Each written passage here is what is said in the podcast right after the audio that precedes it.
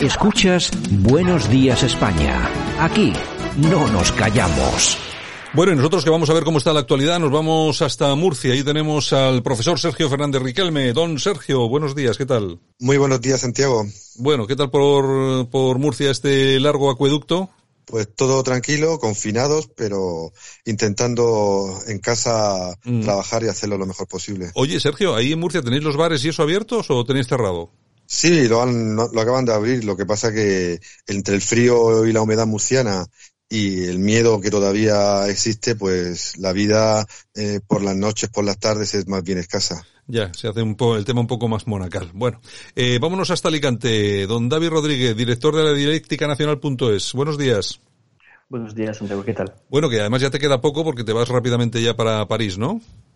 Exactamente, ¿cómo lo sabes todo, eh? Hombre, yo me, yo me entero de todo, y si no me lo, y si no me lo cuenta el interesado, alguien hay que me cuenta, ya sabes cómo son estas cosas. Oye, bueno, eh, eh, vamos a ir con un, tengo tres o cuatro temas hoy de actualidad que yo creo que son bastante interesantes mm, y tampoco es que den para mucho, pero yo creo que sí que dan para comentarlos porque son interesantísimos desde mi punto de vista. Vamos a empezar por la FD, el grupo nacionalista, yo lo, bueno, identitario, nacionalista, vamos a llamarlo como queramos. La izquierda ya se encarga de ponerle siempre los eh, calificativos de extrema derecha, aunque creo que tiene bastante poco de esto, pero bueno, en fin, es lo que hay. Bueno, se han ido a Rusia, han sido recibidos por Lavrov en el Kremlin, además, eh, bueno, casi, casi, casi, casi, casi con ínfulas de, de partido de Estado. Sergio. Sí, y ha sido una visita que ha ocupado las portadas de prácticamente todos los periódicos alemanes, ¿no? Eh, Tino Chuprala, el actual líder de AFD, eh, ha sido recibido por Lavrov y ha intentado pues eh, algo obvio que es que Alemania y Rusia pues mantengan eh, relaciones comerciales y diplomáticas lo más amistosas posibles.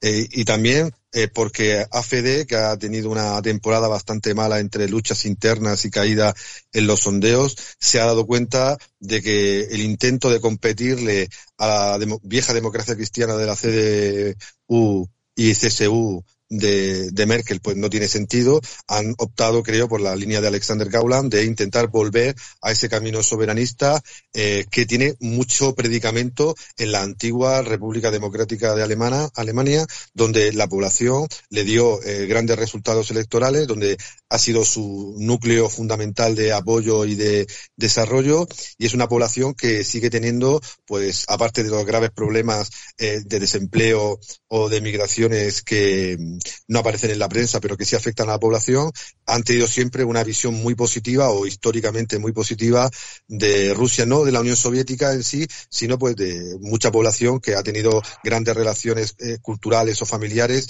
entre ambos países, ¿no? Por tanto, una visita que eh, responde al interés obviamente político de AFD, pero que también demuestra que al final, eh, si no se mantienen y se cuidan esas relaciones históricas entre Alemania y Rusia, pues pueden salir perdidos los dos países. Debbie, eh, la FD es un, bueno, lo que estábamos comentando, ¿no? Muchas veces se le denomina como grupo de extrema derecha. Yo creo que estamos siempre ante esas campañas de, de, de, críticas desenfrenadas por parte de la izquierda y no tan izquierda, pero yo creo que es un partido, fíjate, que yo creo que se parece bastante a Vox, porque es un partido en lo económico liberal, ¿no? Y en todo lo demás es bastante conservador. Sí, es verdad, es un partido liberal. De hecho, cuando AFD cae en las encuestas, el partido que recupera una parte del voto es el, eh, Partido Liberal Alemán, el FDP. Eh, bueno, de hecho, en las encuestas, como le decía Sergio, AFD está bastante mal. ¿eh? AFD está con un 10% de, de, los votos, ¿eh? según las encuestas. Una encuesta del 4 de diciembre, o sea que hace, hace muy poco. Eh, le da 10% de los votos. O sea, es muy, muy poco. Pero claro, eh, con este golpe que ha dado el, el líder de AFD, eh, viendo al, mismísimo Lavrov, o sea, el mismísimo responsable de asuntos exteriores, que en Rusia es además muy importante, porque con los temas de Siria, con los temas de Armenia, Lavrov es un personaje clave, o sea, más que clave, central. Entonces ha dado un golpe en la, en, sobre la mesa que yo creo que a nivel político eh, puede cambiar muchas cosas. Eh, otra cosa, para mí, que es algo bastante negativo, es que eh, eso demuestra que Rusia se va alejando poco a poco de Europa eh, porque el principal colaborador que tenía en Europa era Alemania durante muchísimos años. Hay que, recordarse que, por ejemplo, el, ex eh, responsable del SPD, del Partido Socialdemócrata Alemán, eh, Gerhard Schröder, cuando dejó la política, después de su mandato, entró en el Consejo de Administración de Gazprom, la primera empresa energética rusa, ¿no? Y, bien, estas relaciones se ven cada vez más, más tensas eh, y para Merkel no es una buena noticia. Mm, pero vamos a ver, mm, AFD es un partido que ahora mismo está en una crisis terrible y yo no creo que eso le pueda ayudar mucho para revertirlo y llegar a tener buenos resultados. Eh, el CDU-CSU, eh, el partido de Merkel, sigue con una línea bastante dura eh, incluso puede ser más dura en los meses que, vienen, porque cuando se va a retirar Merkel en algún momento va a venir una línea muchísimo más dura, eh, incluso que puede estar en contra del euro, eso es una cuestión que dentro de la CDU-CSU hay algunos economicistas que dicen que hay que salir del euro, que era una propuesta clave de la FD durante mucho tiempo. No sé si sigue manteniéndola, porque muchos partidos europeos nacionales eh, identitarios, como se dicen, lo han abandonado pero la FD lo defendía y, la CSU, eh, la parte más bien de Baviera, eh, está a favor de salir del euro porque dicen que eso les da la obligación de darle dinero a los países, bueno, pues a, los nuestros, según su opinión, eh, que no es verdad, pero bueno, se lo ven. Entonces, claro, yo creo que la FD para los próximos años está bastante mal. ¿eh? Bueno, la FD, es, eh, Sergio, es un partido para nuestros oyentes, para quienes no lo sepan, aunque imagino que la mayoría sí que estarán un poco al cabo de, de lo que es esto. La FD es un, que es un partido que en, en, un principio se crea en la universidad, casi, es un, casi casi como Podemos, si te pones, ¿no? Surge de la universidad, de profesores universitarios que ya no están en ese partido, y lógicamente con un denominador común que tenían todos ellos, que era la crítica a la Unión Europea. Lo que pasa es que todo eso ha cambiado y efectivamente ha ido tomando derroteros políticos pero vamos, en ningún caso, eh, aunque sí es, es verdad que hay alguna gente un poco extraña en algún lander de dirigente del partido, pero la verdad es que es un partido, yo no sé si es el típico partido al uso nacionalista o identitario, Sergio. Eh, en AFD existen realmente dos eh, almas, ¿no? La primera que es la que has citado, surge en la universidad, son liberales extremos en lo económico, euroscépticos, pero progresivamente ese discurso, como bien ha señalado Debbie, competía con el Partido Liberal de siempre en Alemania, ¿no? Y el gran ascenso electoral, lo que le ha diferenciado del resto de ofertas políticas, al final ha sido su posición más soberanista en temas migratorios y en temas identitarios, eh, lo que ha hecho que se sumaran eh, progresivamente a este partido en muchos eh, miembros del antiguo LPD, el partido, em, podemos decir, ultranacionalista o de extrema derecha auténtica de, de Alemania, y la famosa ala conservadora, soberanista, eh, de Georg, que al final pues ha sido semi expulsada del partido, pero eh, realmente la base de AFD eh, y la que le ha permitido crecer electoralmente no ha sido eh, el, el, inicio eh, antieuropeo, euroescéptico por la salida del euro, sino que finalmente ha sido el voto de Alemania Oriental, un voto mucho más nacionalista, mucho más conservador y en algunos puntos muy prorruso. Y yo creo que esta eh, jugada de,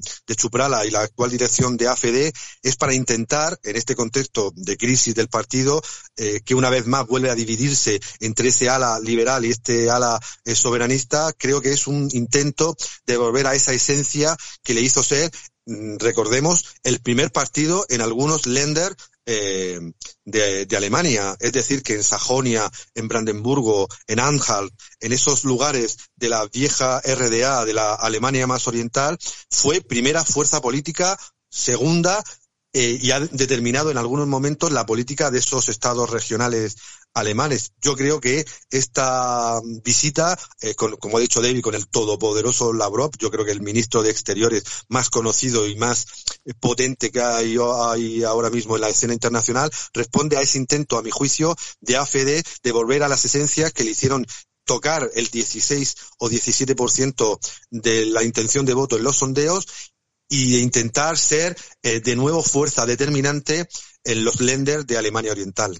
Y también yo creo que aquí quien sale beneficiado de esa reunión es eh, la propia Rusia, que me imagino que, David, que seguramente arrojarán esta visita a las autoridades alemanas y les dirán, bueno, andaros con cuidado porque nosotros sí que tenemos amigos en Alemania con quienes hablar y no sois vosotros. Me imagino que ahí estará esas relaciones bilaterales un tanto comprometidas, ¿no? Claro, bueno, pero eso lo dice Rusia porque es eh, una forma de contestar un poco a lo que pasó en el caso Navalny. Eh, Navalny, que es un, oponente a, Putin, eh, un opositor político, una persona que, bueno, que hace política de forma bastante, además bastante rara, porque una persona así en, en cualquier país de Europa sería tachado de extrema derecha, ¿no? Eh, porque es ultranacionalista, bueno, está, está bastante, vamos a ver, bastante incluso más a la derecha de, Putin, ¿no? y han dicho que, eh, bueno, y eso ha creado tensiones, porque claro, Rusia diciendo, bueno, nosotros no hemos ido, no hemos envenenado a Navalny, los alemanes diciendo que sí, que, que si se para el avión en Siberia, que si, si, se va a parar en Berlín, y al final es claro, eso creó una tensión a nivel internacional, como el, caso Skripal hace unos cuantos años ya, eh, es una, una, costumbre europea, ¿no? Como, no pueden atacar a Putin a nivel internacional, lo van a buscar siempre en asuntos interiores, internos a la, a la, patria rusa, ¿no? Eh, entonces, claro, pues Putin lo que dice, me vienes a buscar en mis cosas internas, ¿vale? Pues voy a hacer exactamente la misma cosa, te voy a buscar en tus asuntos internos. Entonces voy a buscar el partido eh, que más odias, que, que, está un poco más a, tu derecha, que puede tener una, una, fuerza en los próximos años, que te puede restar voto, y entonces voy a apoyar a, a FD. Eso también podría ocurrir en otro país, ¿no? Eh, yo incluso creo que si, si Vox fuese un poco menos proamericano eh, y un poco más eh, diciendo, pues nosotros somos españoles, defendemos nuestros intereses, nos da igual que sean los rusos, los americanos que nos ayuden, somos españoles ante todo, también podrían tener relaciones directas con, con el Kremlin, yo creo, ¿eh? Eh, pero bueno, es también una cuestión de, voluntad. Podría ser también, se sabe que Matteo Salvini tiene muy buenas relaciones con, con Putin. Eh, se sabe que en, en, algún momento hubo incluso discusiones entre, eh, en relaciones entre Chipras, el presidente, eh, el ex, perdón, primer ministro mm. griego, que quería salirse del euro, y lo que ha dicho con, su famoso eh, economista, o sea, el ministro de Economía griego que había, bueno, que, estaban todos los eh, dirigentes europeos ahí con más miedo que, bueno, y, y ha ido a Rusia diciendo, ¿nos puedes ayudar? Y claro, eh, a, Rusia en este momento, en aquel momento no le interesaba ayudar a Grecia a salir del euro, entonces lo rechazó, pero se sabe que Rusia es una potencia que puede intervenir en los asuntos internos de muchos países, de muchísimos países, eh, incluso estoy pensando en el caso de Francia, que vienen las elecciones presidenciales dentro de dos años y que ahí, si Macron sigue en una, política bastante violenta, por ejemplo, con Turquía, cuando realmente Turquía y Rusia se están, tienen relaciones muy, muy estrechas, ¿no? Eh, están muy conectados, eh, Putin también podría intervenir. Yo creo que gente de Frente Nacional lo que está buscando también es tener este contacto, ¿no? Mm. Entonces, claro. Sí, sí, sí, dime, dime, dime. No, pues nada, es el decirte que, claro, es que a nivel internacional, también, último punto, si me permites, eh, hay que tener muchísimo cuidado porque el Partido Nacionalista eh, de Austria, el, el, FPO, cayó por un tema de corrupción. Eh, de su líder, que tenía conversaciones con agentes rusos, que no se saben bien si eran del gobierno o no, y ese fue grabado, fue enviado a las televisiones y a la prensa, y el FPO ha casi desaparecido. O sea, mm, casi, casi. Bueno, hay que, lo que es, es un poquitín lo que le iba a comentar a, Sergio. Eh, comentábamos antes, eh, eh, hablando dentro de este tema, de esa relación entre la AFD y el Kremlin. Mm, no es, no es el único partido, la AFD, que está a la baja en las encuestas, en las elecciones y en los resultados. Tenemos lo, de, lo que comentaba Debbie ahora mismo, el FPO. Y es un tema del que tiene que aprender mm, mucha gente a ser, a ser muy precavido en sus relaciones y sobre todo no confiar demasiado en las encuestas y en cómo se desarrollan ese tipo de cosas, porque uno se encuentra mañana que tiene 52 diputados y te encuentras con 25. En todo caso, mm, eh, Sergio, yo creo que la relación ahora mismo de Vox con Rusia es, no sé, prácticamente imposible, ¿no? Sí, es prácticamente imposible porque Vox es un partido de la mm, derecha, de la nueva derecha más liberal eh, y más eh, euroatlántica que otros modelos, ¿no? Que, que hemos analizado en otros programas y yo en mis libros. Vox hasta ahora, pues, no se desmarca de ese euro, eje euroatlántico y su visión de Rusia, pues, es prácticamente eh, inexistente, ¿no? Eh, lo que pasa es que, como más bien ha dicho Debbie, en el juego internacional hay que saber elegir bien los amigos y también los enemigos que uno se hace o que uno se encuentra en el camino. Y Rusia puede ser un actor muy importante en diferentes ámbitos que interesen, por ejemplo, directamente a España porque en el tema catalán se puso de manifiesto eh, noticias sobre la presunta injerencia ni más ni menos de Rusia en el proceso secesionista catalán, cosa que obviamente no es verdad, pero había medios rusos que eh, con tal de hacer daño a los países miembros de la Unión Europea que le habían impuesto sanciones por el tema de Ucrania, pues obviamente en esta guerra cultural, en esta guerra de información, en esta guerra digital eh, en la que vivimos, pues uno aprovecha todo los espacios disponibles para intentar hacer daño o defender a sus eh, socios. Eh, Vox creo que, como otras fuerzas políticas, debería eh, diversificar mm, su red internacional de apoyo, de referentes, porque la política internacional, la geopolítica cambia drásticamente. Le ha pasado a Armenia, que por llevarse mal con Rusia dejó un, un flanco abierto enorme para que Azerbaiyán y sus amigos turcos invadieran Nagorno-Karabaj prácticamente sin oposición, cuando históricamente sabían que eh, ser socio de Rusia impedía ese acercamiento. Eh, vemos como países eh, como Italia o Francia, sus movimientos identitarios que pueden ser los que más relación puedan tener con Vox, tienen magníficas relaciones con el Kremlin y mm, ese eje euroatlántico va a cambiar también radicalmente con la llegada finalmente de Joe Biden. si Vox sigue siendo un país, perdón, un partido tremendamente pro norteamericano, ahora con un gobierno demócrata de Joe Biden y de Kamala Harris, que eh, cuyos valores son total diametralmente diferentes a los de Vox, veremos qué, eh, qué postura adopta Vox en temas centrales que se van a desatar eh, a nivel geopolítico con este nuevo gobierno que obviamente creo que va a seguir manteniendo esa política neoconservadora y neoprogresista de imponer su dominio mundial eh, por el mundo. Veremos si Vox sigue manteniendo ese eje euroatlántico con esta nueva administración norteamericana o bien diversifica, amplía pues los referentes a nivel geopolítico. Yo fíjate, yo creo que hayas dado en el clavo. Yo soy de los que pienso que seguramente si al final cambia la administración americana, Vox seguramente intentará mirar hacia otro lado, entre otras cosas porque tiene gente ahí dentro en la, en la cúpula del partido que sí que viene de esa línea, ¿no? De mirar hacia allá, porque, y de hecho tiene bastantes relaciones con, con, con, Rusia. En todo caso, yo no sé, eh, bueno, yo creo que todos nuestros oyentes eh, conocen un poco el tema de, de Debbie Rodríguez, Debbie Rodríguez, que ha, estado muy vinculado al Frente Nacional en, en Francia. Bueno, de hecho, yo creo que fuiste presidente de las Juventudes del Frente Nacional, ¿no, Debbie? Sí, fui vicepresidente vicepresidente, perdón, de bueno, y, y, eras, era, y, eras una, hasta que dejaste aquello, eras una persona muy cercana a Marine Le Pen. Yo creo que despachabas con ella diariamente, ¿no? Es que yo fui, fui asesor de Marine Le Pen y de, otro diputado de Frente Nacional sí, durante casi un año. Bueno, pues es que mi pregunta viene por esto. Primero aclarar eso para que nuestros oyentes lo conozcan y luego preguntarte, en ese tiempo en el que tú estuviste, eh, en esa, en la cúpula del partido y tan cercano, ¿cuál era, si nos puedes contar algo, claro, cuál era la relación y la vinculación que había entre la cúpula del partido del Frente Nacional con Rusia? Eh, ¿Era amistosa? ¿Se habían producido de aquella ya algunos contactos o no?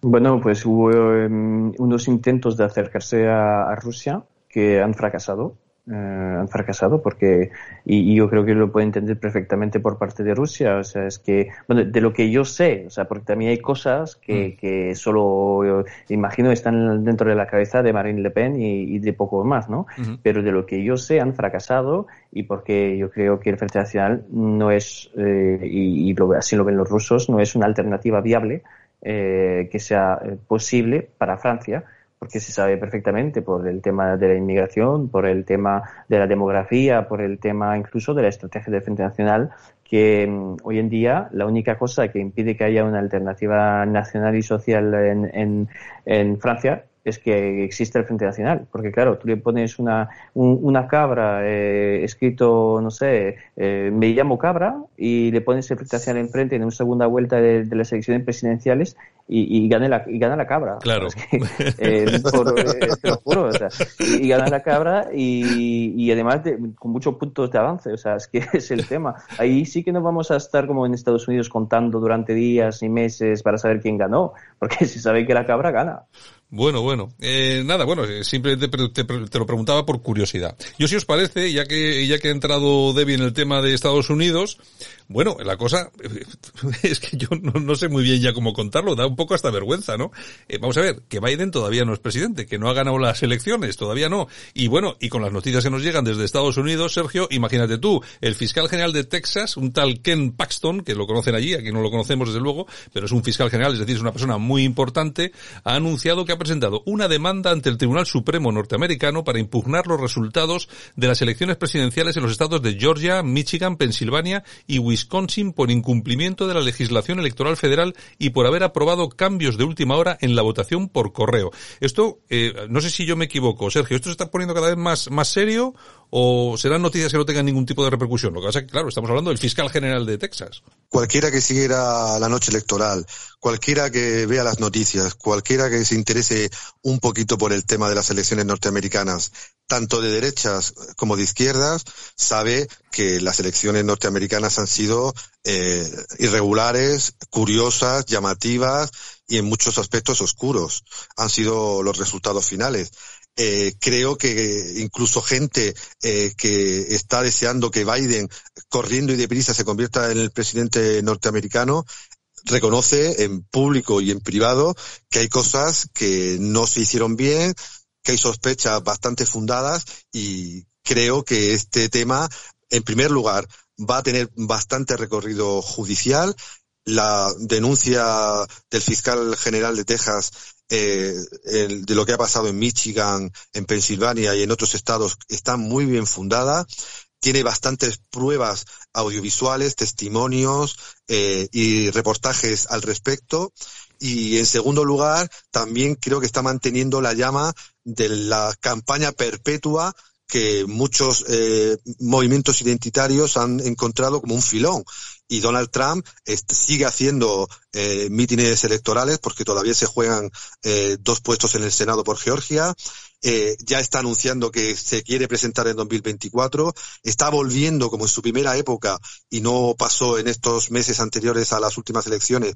Está volviendo a, llenar titulares, a, aparecer en los medios de comunicación y creo que estas elecciones nos van a dar eh, muchos eh, elementos de análisis, nos va a sorprender muchísimo también a lo largo del tiempo y aunque los demócratas y todos los medios de comunicación oculten esa información que conocen, aunque intenten tapar también los eh, negocios oscuros y cada vez más oscuros de Hunter Biden en Ucrania y en otros países, o el pasado que nunca se quiere recordar de Biden cuando sí se recuerda de otras personas, creo que vamos a tener noches, eh, tardes y mañanas muy gloriosas en Buenos Días España con las elecciones norteamericanas, porque recordar que hasta hace muy pocos días se pensaba ya que era totalmente inevitable que Biden fuera presidente, pero estamos viendo continuamente intentos, a veces a la desesperada y a veces muy fundados del Partido Republicano, eh, sobre todo de aquellos que realmente son republicanos y realmente están a favor de Trump,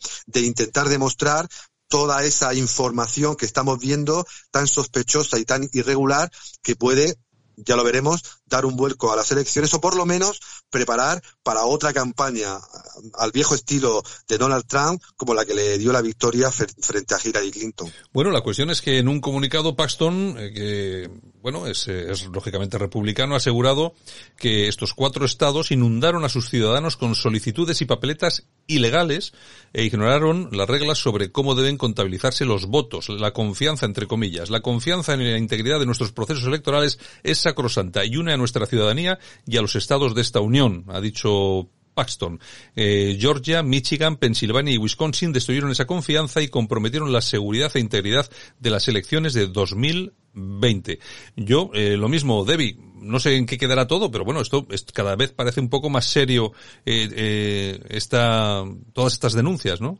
Sí, hay que entender que eh, Ken Paxton, que es eh, republicano también, es verdad, es procurador general del estado de Texas. O sea, es que él ataca a, y los demandados son, como lo dijiste, Pensilvania, Georgia, Michigan y Wisconsin. Y los ataca como representante del estado de Texas. Eso también es muy especial para nosotros. Es como si mañana dijera Aragón que en Cataluña no se ha respetado el proceso electoral.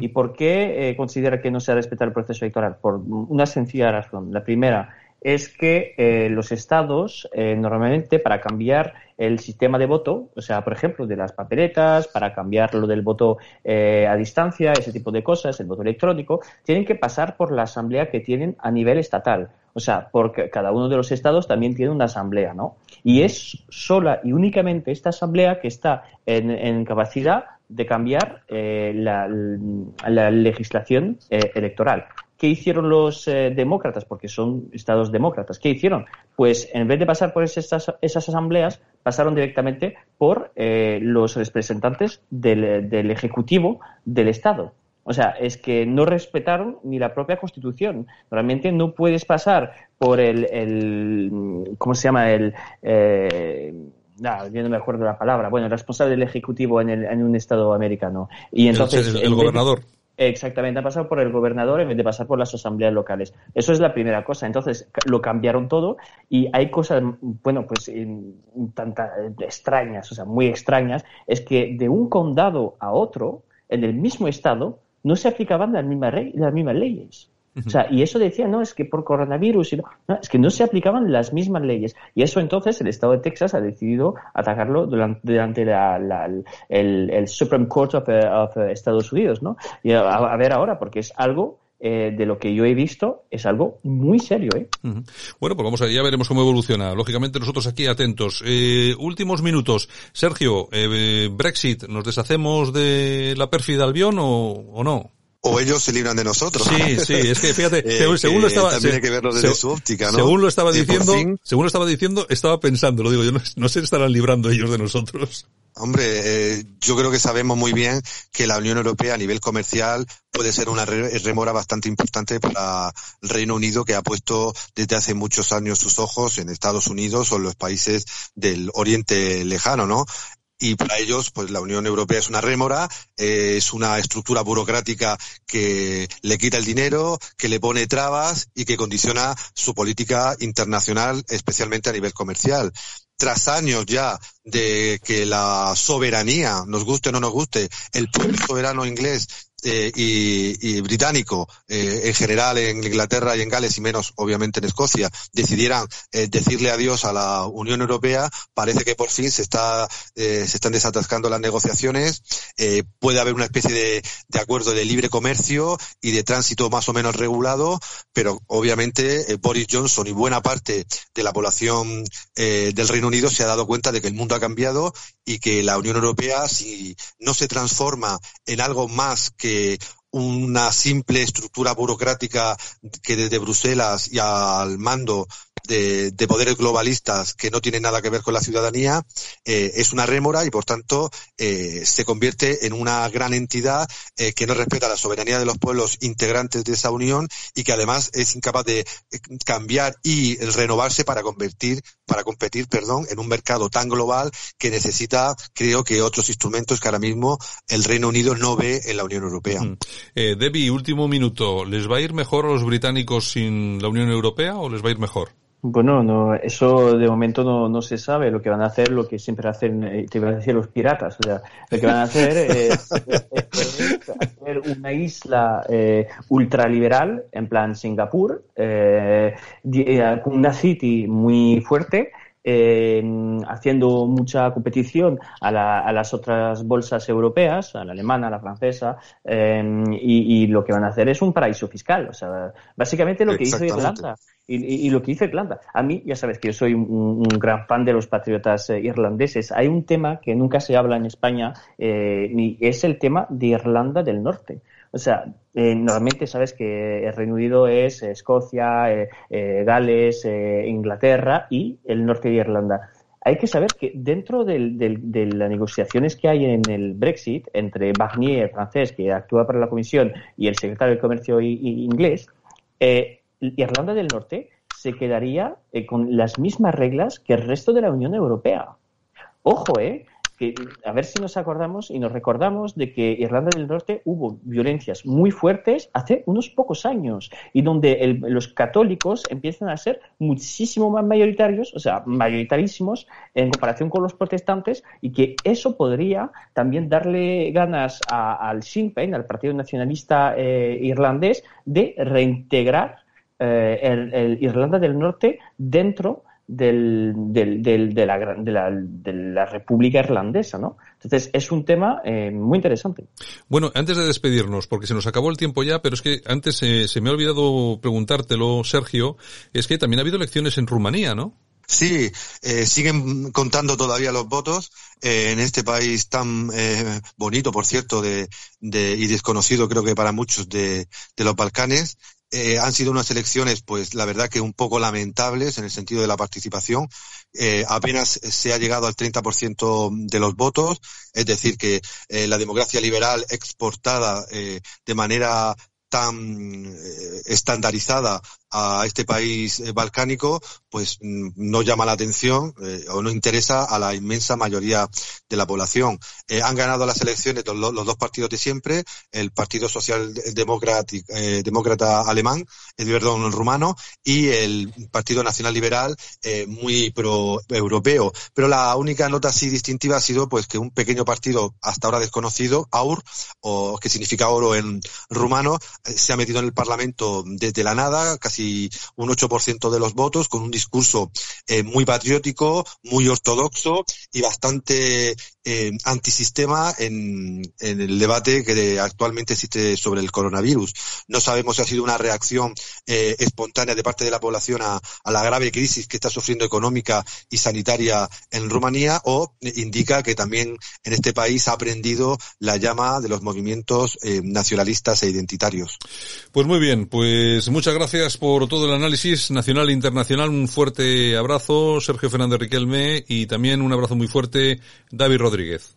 Un abrazo, Santiago. Un abrazo. Escuchas Buenos Días España. Aquí no nos callamos.